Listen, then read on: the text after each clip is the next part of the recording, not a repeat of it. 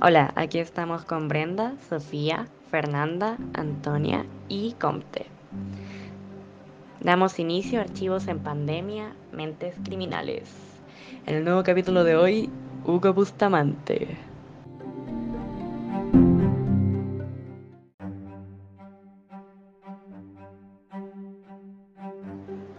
Como ya saben de por el título del capítulo, hablaremos sobre Hugo Bustamante y de los casos donde también se ha visto involucrado, um, incluyendo a estas mujeres Ámbar Cornejo y Verónica Vázquez y al hijo de la última. ¿Se puede presenciar un comportamiento inusual en este asesino comparado con lo que serían otros asesinos? Por ejemplo, en Bustamante notamos un comportamiento misógino y que sus asesinatos se han fijado en mujeres. Su modus operandi consiste en insertarse en la vida de estas y poco a poco generar confianza, vínculo, relaciones entre ambos.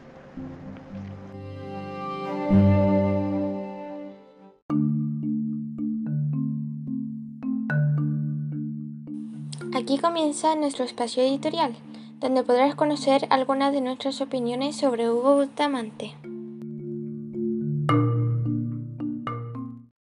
Bueno, damos comienzo a la editorial y la verdad para este inicio me gustaría plantear una pregunta. Hugo Bustamante, ¿será un verdadero criminal o será alguien que realmente necesita ayuda para controlar o solucionar sus problemas mentales y sus ataques de ira?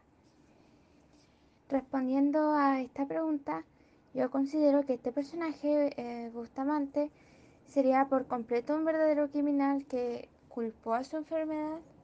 No sé si culpar es la palabra realmente correcta aquí, pero él la utilizó con el fin de salir ileso, por decirlo así, frente a los crímenes que había realizado. Pienso que este sujeto es realmente peligroso para la sociedad y al menos generó un ambiente de inquietud e inseguridad para los ciudadanos de Villa Alemana, quienes fueron amigos, vecinos y hasta familiares de una de sus víctimas, que fue Verónica Vázquez, al saber que la condena que se había estimado originalmente para Bustamante se había reducido más de la mitad. Creo que las palabras que más podrían describir a este hombre sería violencia y misoginia, ya que aparte de haber engañado a estas mujeres para entrar en su vida y eliminarlas, escoge a mujeres para aprovecharse de ellas porque quizá piensa que son vulnerables y que con ellas puede hacer lo que le plazca. Bueno, hay que aclarar que antes de salir de la cárcel, él aclaró por medio de una entrevista hecha en Mea Culpa que era incierto saber si realmente podía cometer un crimen de este nivel, lo que sería asesinar a otra persona de nuevo, ya que no era seguro afirmar eso porque podía pasar cualquier cosa según él por lo que se podría decir que podría volver a cometer dicho acto si es que se vuelve ajeno de sí mismo, entre varias comillas, por decirlo así, como si no supiera qué estaría haciendo, como si fuese otra persona, como si no fuese él mismo. Otro motivo o argumento por el cual creo que Hugo es ciertamente un criminal de sangre fría es la organización que tuvo, el plan que ejecutó al momento de matar a la mujer que fue Ámbar Cornejo. Lo que quiero decir es que al momento de asesinarla, él ya había planificado todo y estaba todo listo para su ejecución, así que no podía haber culpado su enfermedad o a su ira incontrolada para salir libre esta vez. Pienso que sí pudo una vez culpar a su ira incontrolada y esta vez no fue culpa de esta. Puede ser que quizás realmente este sujeto fue una mentira y engañó y nos hizo creer que fue un acto involuntario, siendo que realmente no fue así en el asesinato de Verónica Vázquez y su hijo Eugenio. También hay que culpar al Estado judicial por haberle permitido la salida de la cárcel, siendo que ni siquiera cumplía la mitad de su condena. Eso lo hace bastante injusto y es ridículo decir que sí merecía esa libertad cuando nunca cumplió los requisitos para obtenerla. Hay que tomar conciencia de lo peligroso que es Bustamante y del daño que ha causado no solo en la sociedad, sino en las familias que han perdido a estas grandes mujeres y el daño que ha causado en estas mismas, quienes fueron luchadoras y que eran libres y felices antes de que él llegara a arruinarles su vida. Él realmente es un hombre peligroso que ataca a mujeres solo por la misoginia y creernos inferiores a él.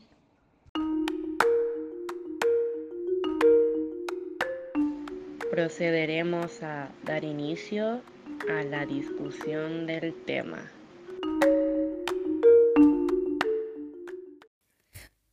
Ahora que conocemos más sobre el caso de Hugo Bustamante, analizaremos qué tipo de criminal es a base de tres posturas que debatiremos. La primera es que Hugo actuó de forma impulsiva a la hora de cometer sus crímenes, implicando que el caso de Ámbar sea un homicidio de segundo grado. La segunda postura que analizaremos es que Bustamante planeó fríamente el homicidio, lo que conlleva que asesinó a Ámbar Cornejo estando lúcido. Finalmente, el último punto sería que la condición mental de Hugo pasó inadvertida por gran parte de su vida por lo que al estar enfermo y no darse cuenta ni buscar ayuda al respecto, no habría asesinado a Ámbar de forma lúcida. Igual me encuentro a favor de la primera postura, la que decía que el sujeto en un descontrol de ira asesinó a Ámbar Cornejo. Por nada del mundo estoy intentando defender a este sujeto, ni decir de que fue un accidente terminar con la vida de una joven inocente, ni pienso que deben bajar su condena en absoluto. Pero debido a la actitud que tomó Hugo tras cometer el asesinato, saben, escondiendo el cuerpo y actuando muy defensivamente porque sabía que iba a terminar en la cárcel, se da a entender que este hombre, aunque por más desagradable que sea decirlo, actúa en un impulso de cólera más que en un crimen planeado. O sea, no quiero abogar por este criminal, solo destacar que viendo sus crímenes parecen actos impetuosos, sin haberlos estado ideando antes de cometerlos, sin haberlos planificado. Ah, bueno, eh, Fernanda y yo creemos que Bustamante sería en realidad un criminal de sangre fría y que en ambos asesinatos, con lo que contaríamos de Ámbar y Verónica, incluyendo al hijo de esta, estuvo completamente consciente de dichos actos debido a la organización que generó anteriormente y la cantidad de detalles que logra recordar de estos crímenes, lo que se descartaría un episodio psicótico. Y a pesar de que en el caso de Vázquez podemos decir que fue un ataque de ira, como dicen todos, contamos con el apoyo del asesinato de el hijo de esta, Eugenio, que en, ese momento no estaba involucrado certeramente para el asesinato de este. Y agregamos también con la lucidez que tuvo que tener al organizar y planificar la desaparición de estos dos cuerpos y los días siguientes que serían los de la búsqueda de dicha mujer y su hijo y decir que la, la organización de todo esto descartaría por completo una psicosis epiléptica agregando el hecho del test MPPI que tuvo que realizar para corroborar sus problemas de salud mental u otros problemas, se reveló que tenía un juicio de la realidad conservado.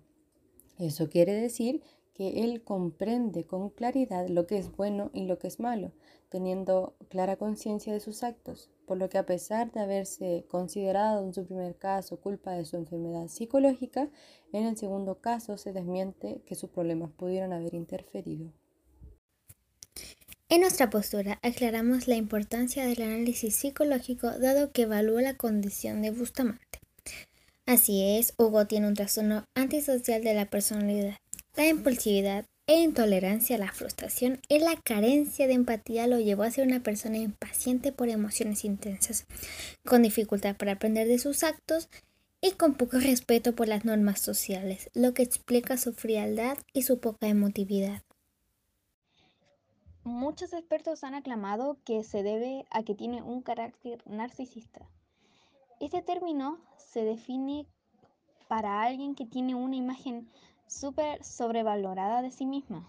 Las personas que sufren algún grado de este trastorno catalogado como narcisista de la personalidad exportan su manera de ser autosuficientes y los aires de grandiosidad más allá que cualquier persona. También, relatar los hechos, las circunstancias no hay ningún compromiso afectivo, sino más bien se centra en la pérdida del estatus económico más que de cualquier empatía que pueda tener con las víctimas.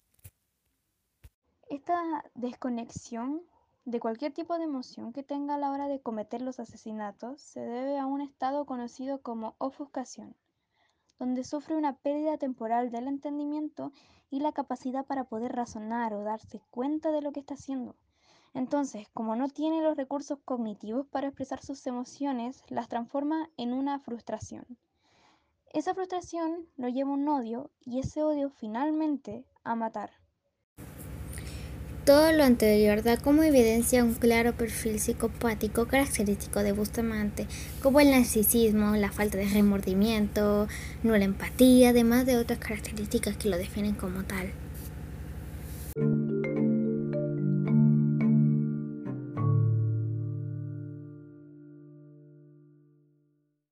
Siento de su postura es que están de algún modo desvalorizando, aunque no intencionalmente el asesinato de estas tres personas, poniendo el hecho así de que Hugo estaba enfermo, tiene un trastorno como un argumento. Lo cual no estoy acusándolas de eso, pero es lo que yo siento. Uh, si es que él realmente está enfermo o tiene un trastorno, siento que debe haber ido a buscar ayuda y de donde alguna autoridad de la salud decirle, ah, tengo esto, tengo miedo de que quizás pueda matar a alguien, o como él dijo en la entrevista, me da culpa, él no sabe si es que va a matar a alguien o no, es algo como tirado a la suerte, siento de que debió haberse como defendido en ese hecho, así de para que esto no vuelva a pasar. Digo, ya que fue a la cárcel ya una vez, no creo que le guste volver, así que sí siento de que debió haber ido donde alguna autoridad de la salud a ver su tema. Bueno, Sí, con respecto a esa libertad, a sabiendas de la salud que tenía, quiero recalcar que, o sea, no es como que diga no es su culpa, pero es que aquí en Chile el servicio de salud y sobre todo el mental es como muy escaso o si no excesivamente costoso también. Por lo que los servicios carcelarios lo que hacen es cumplir con esos años de condena que les dan para luego dejarlos en libertad con esa absurda condición de evaluar su estado mental cosa que nunca pasa porque se lo toman de manera opcional, sin siquiera verificar si está comprobada una mejoría de su estado. Entonces, muchos de estos reos que están absueltos no tienen ni un ápice de culpa o remordimiento, sino que quedan fieles a esa condición. Y quién sabe si quizá en el futuro van a planear más crímenes. Pero en fin, estamos de acuerdo en que Bustamante actuó más que nada de manera impulsiva a la hora de cometer el asesinato. Por eso quiero recalcar que él no, si bien estaba mal en ese estado, él no iba a buscar ayuda porque así era él. Mm, entiendo. Aunque también puede ser que el tipo eh, haya ido al médico y le hayan revisado todo y pues él salió de ahí pues súper bien y dice, ah, pues me vale verga, me gusta matar gente y pues mi drama. O sea, entiendo lo que quieres decir, así que... Y, estamos, creo que, de acuerdo entonces de que la salud mental chilena es muy mal manejada por parte de el gobierno. O sea, pueden ver que está suficientemente mal mentalmente y lo dejan libre, o sea, Sí, y, y tampoco le ofrecen algún tipo de ayuda. Sí, en ese punto te das cuenta lo mal que está aquí la salud, de verdad. Y de lo poco informada que está la gente también al respecto, porque creo que si Bustamante estuviera más informado sobre Y no es solamente la salud, sino también la justicia en general. Sí, y si Bustamante se hubiera informado un poco más del tema, a lo mejor se podría haber evitado el caso de Ámbar. O si es que el gobierno hubiera hecho así como seguro de que él no saliera hasta que tuviera una condición mental apropiada, por decirlo así. Claramente.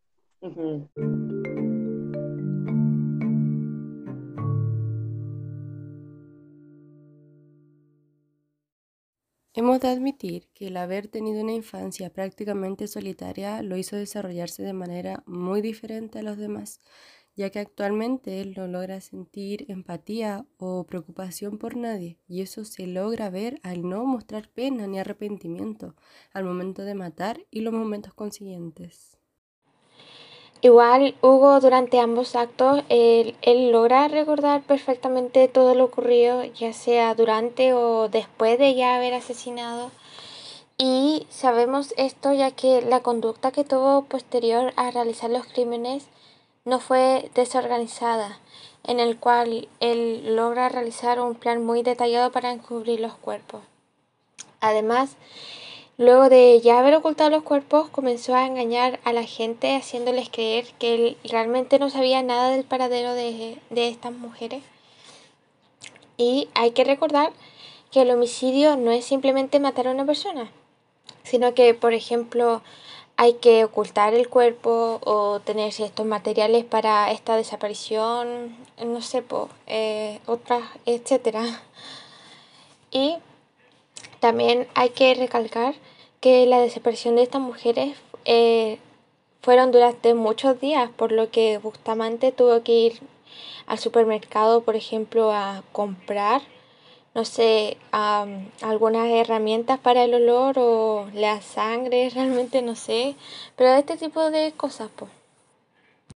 Además, querer aclarar y mencionar que en el programa Mea Culpa le realizaron una entrevista donde se le pregunta de que si cree que al salir de la cárcel él podría cometer los mismos actos criminales, a lo que él se ve indeciso, a lo que responde muy dudoso al no saber la respuesta a dicha pregunta.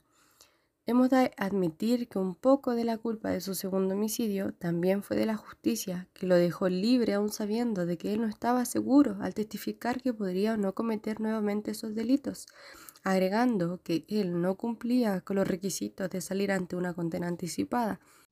Como bien decía, fue distinto a los demás, incluso él mismo se sentía distinto, se creía más listo y en cierto modo más poderoso que cualquiera él lentamente va desarrollando ese carácter psicopático que tanto les dije, pero quiero que igual pongan ojo porque una persona de este ímpetu no es una persona que no recuerde o que no entienda o que no sepa cómo convivir como una persona normal. Un psicópata sí es impulsivo, pero no dejará que lo descubran tan fácilmente, por lo que el mentir o engañar, esconder son actos de su mera personalidad. Los episodios de ira que presenta es su trastorno en acción, y como si de una de bomba de tiempo se tratase, a medida que transcurre el tiempo, él se ve conducido por una serie de eventos que lo llevan a comportarse así. No quiero decir que a ratos es psicópata y a ratos no, solo quiero aclarar lo intachable que logra hacer para confundirnos y más tarde poder volcar la historia a su favor. Es por eso que luego de los crímenes va a intentar salir jabonado como sea, inculpando su salud o a las víctimas, al Estado, todo para poder lograr un castigo que sea menos duradero. Entonces, ¿estás diciendo que Hugo sería un psicópata o que mantiene ciertas actitudes o tendencias hacia ello? Él sí, sí, es un psicópata y no lo digo yo, lo dice Carlos Pinto, lo dicen muchos expertos en el asunto. En el primer crimen no se le dio ese énfasis dado que tiene el caso de Ámbar. Eh, no quiero profundizar en ese asunto, pero sí quiero agregar que ahora se le hizo un análisis psicológico completo que aclara esta afirmación, que aclara de que él sí es psicópata. Y bien, como les dije, él es psicópata 24/7, o sea, no hay momento que no lo sea. Los asesinatos están probando su personalidad y lo que conlleva después también, fingir, ocultarse o mentir. Y bueno, en realidad esto no es solo una característica de un psicópata, sino que de cualquier culpable, generalmente. Bueno, eh, la verdad es que igual sí podemos decir que este personaje eh, sí tiene ciertas actitudes o tendencias hacia, lo que sería un psicópata, como insertarse en la vida de estas mujeres y permanecer días o incluso hasta meses con ellas, eh, conocerlas o observarlas, no sé, pues, entre otras cosas. Y como que, como decían anteriormente, siendo o teniendo en cierto tiempo actitudes psicópatas y otras veces no, eh, puede ser que en realidad como que lo esté intentando ocultar, entre comillas, y eso refiere al motivo de mentir al grado de no conocer o fingir ser una persona que realmente no es. Estamos enojadas porque el sistema judicial falló primero al querer dejar salir de la cárcel a los presos antes de su condena, con solo haber cumplido la mitad de esta condena tener, entre comillas, buenos actos. Los dejaron salir y eso la verdad es muy injusto, porque hay gente que pudo haber tenido la condena enorme y que solo por haber cumplido la mitad ya se supone que está bien o que sabe lo que está haciendo y que no va a volver a cometer otros crímenes y que eso es como súper ridículo por así decirlo, porque nunca va, vas a estar completamente bien de eso. Y si te estiman una condena es porque se necesita que sea cumplida o que esté ese tiempo lejos de la sociedad porque es necesario. Esta masiva liberación con la que contó con el hombre de Bustamante, quien a pesar de no haber cumplido con los requisitos necesarios para esta liberación, eh, de todas formas fue dejado en libertad con lo que conllevó a la muerte de una joven mujer de 16 años, completamente inocente, Ámbar Cornejo.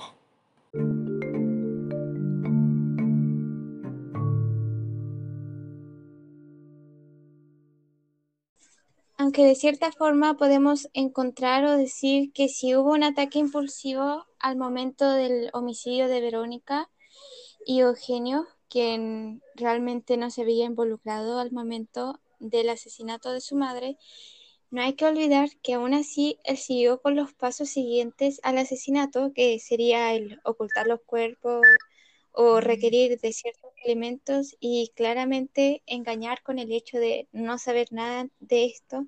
Este sujeto estuvo dispuesto a, a no darse por vencido y demostrar una actitud de desigualdad ante todo. Igual siento que estos como siguientes pasos del asesinato que dices ah, son la razón por la que no estaría planeado el crimen, porque si tuvo problemas al ocultar el cuerpo, no siento, o sea, los cuerpos, disculpen, ah, no siento de que lo haya tenido todo fríamente calculado, así como con una lista de cosas que hacer una vez asesina a estas dos personas.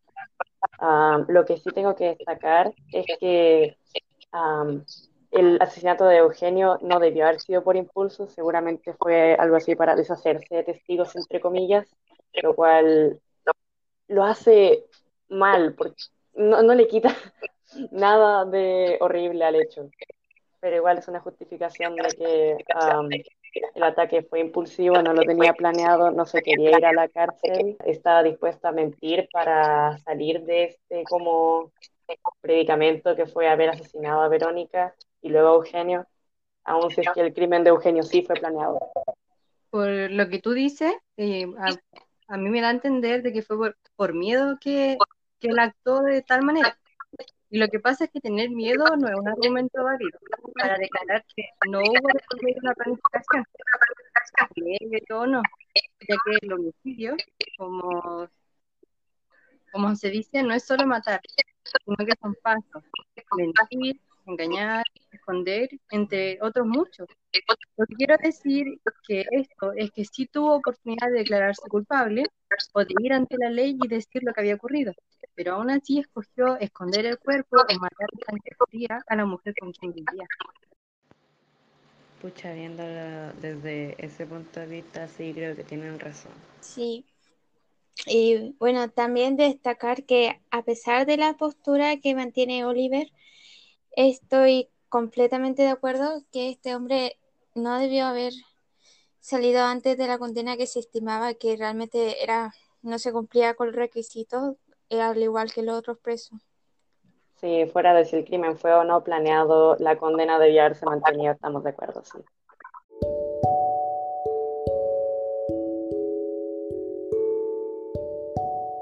Continuación, daremos inicio a nuestra sección libre donde se planteará quién fue Hugo Bustamante, una breve discusión de su vida y del porqué de sus actos. Tuvo una infancia vacía, por decirlo así. Ya que no contaba con la compañía de un entorno familiar que lo acompañara debido a la ausencia de sus padres. Por un lado contaba con un padre ausente, violento y celoso, y por otro una madre alcohólica y promiscua. A pesar de haber tenido en su familia cuatro hermanos, él no tenía una muy buena relación con ellos como sería en una familia normal, por decirlo así. Pero podemos decir y afirmar que cuando él comienza a hablar sobre su abuela, eh, él efectivamente se sensibilizaba, ya que con ella fue con quien vivió en su infancia y fue una de las pocas personas que se preocupó de él y demostró tener cierto afecto hacia ella. A muy temprana edad y producto de su madre, experimentó algunas sustancias como cocaína, alcohol, hachís y opio. Requirió de una educación diferencial por trastornos de aprendizaje y tartamudez, y también decidió dejar la escuela en séptimo básico para irse a trabajar. Para el psicólogo Felipe Rodríguez, las familias generalmente tienen un peso súper relevante en términos de la construcción de la identidad de los adolescentes y niños. En cuanto a la cantidad de afecto y su tipo, esto implica cómo este chico desarrollará y percibirá su ambiente. Entonces el tema del apego para una persona que ha tenido más bien una niñez vulnerada será inseguro e impactará en sus relaciones. Esto se logra ver en él, ya que el interés que él demuestra al hablar de su familia es muy bajo, excepto con alguien que sí le demostró mucha preocupación hacia él, que en este caso sería su abuela paterna. Para la médica psiquiátrica Sofía Ortiz, Bustamante presenta un trastorno de la personalidad de tipo antisocial con elementos narcisistas y el abuso y muy probable dependencia de sustancias como alcohol y cocaína. Esto se puede interpretar como el resultado de un niño descuidado y alejado de sus padres.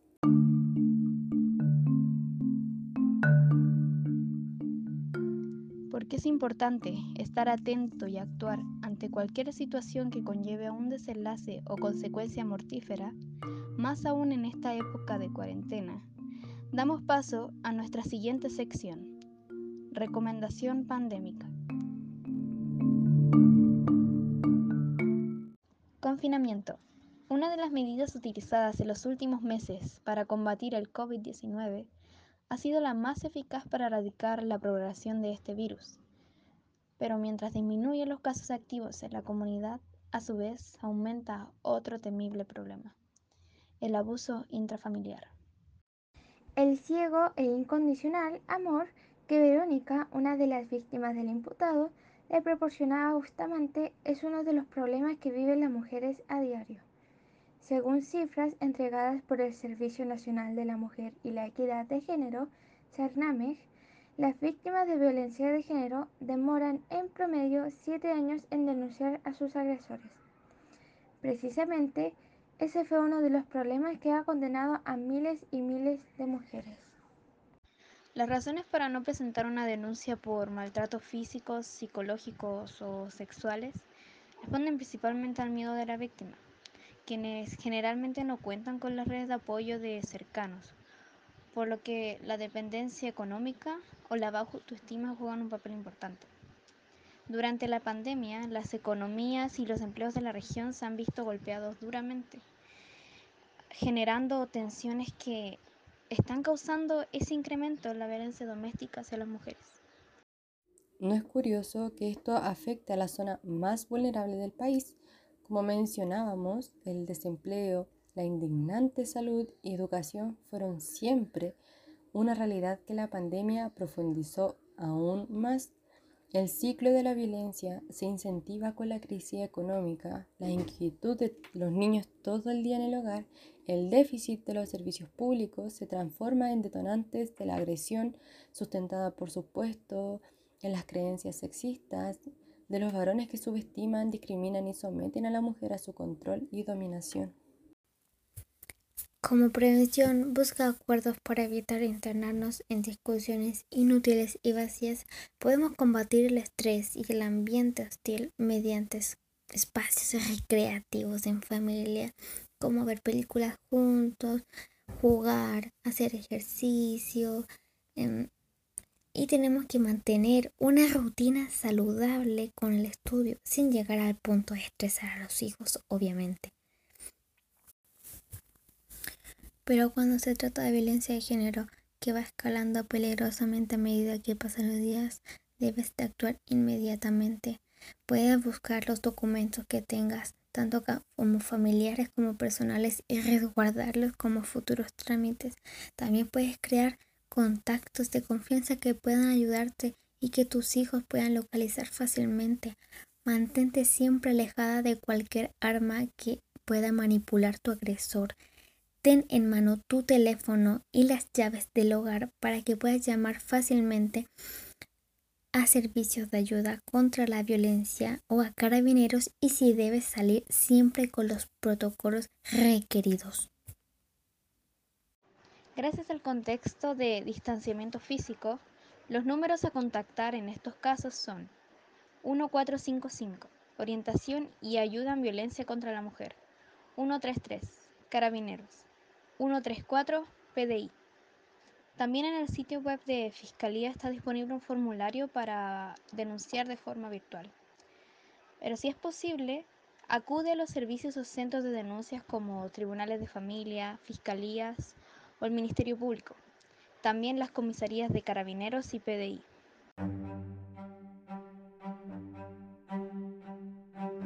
La función social que quisimos establecer en nuestro podcast fue dar una orientación en base a normas, reglas o leyes que nos indicara de qué manera hay que comportarnos y relacionarnos durante diferentes situaciones y etapas de la vida como miembros de un grupo social.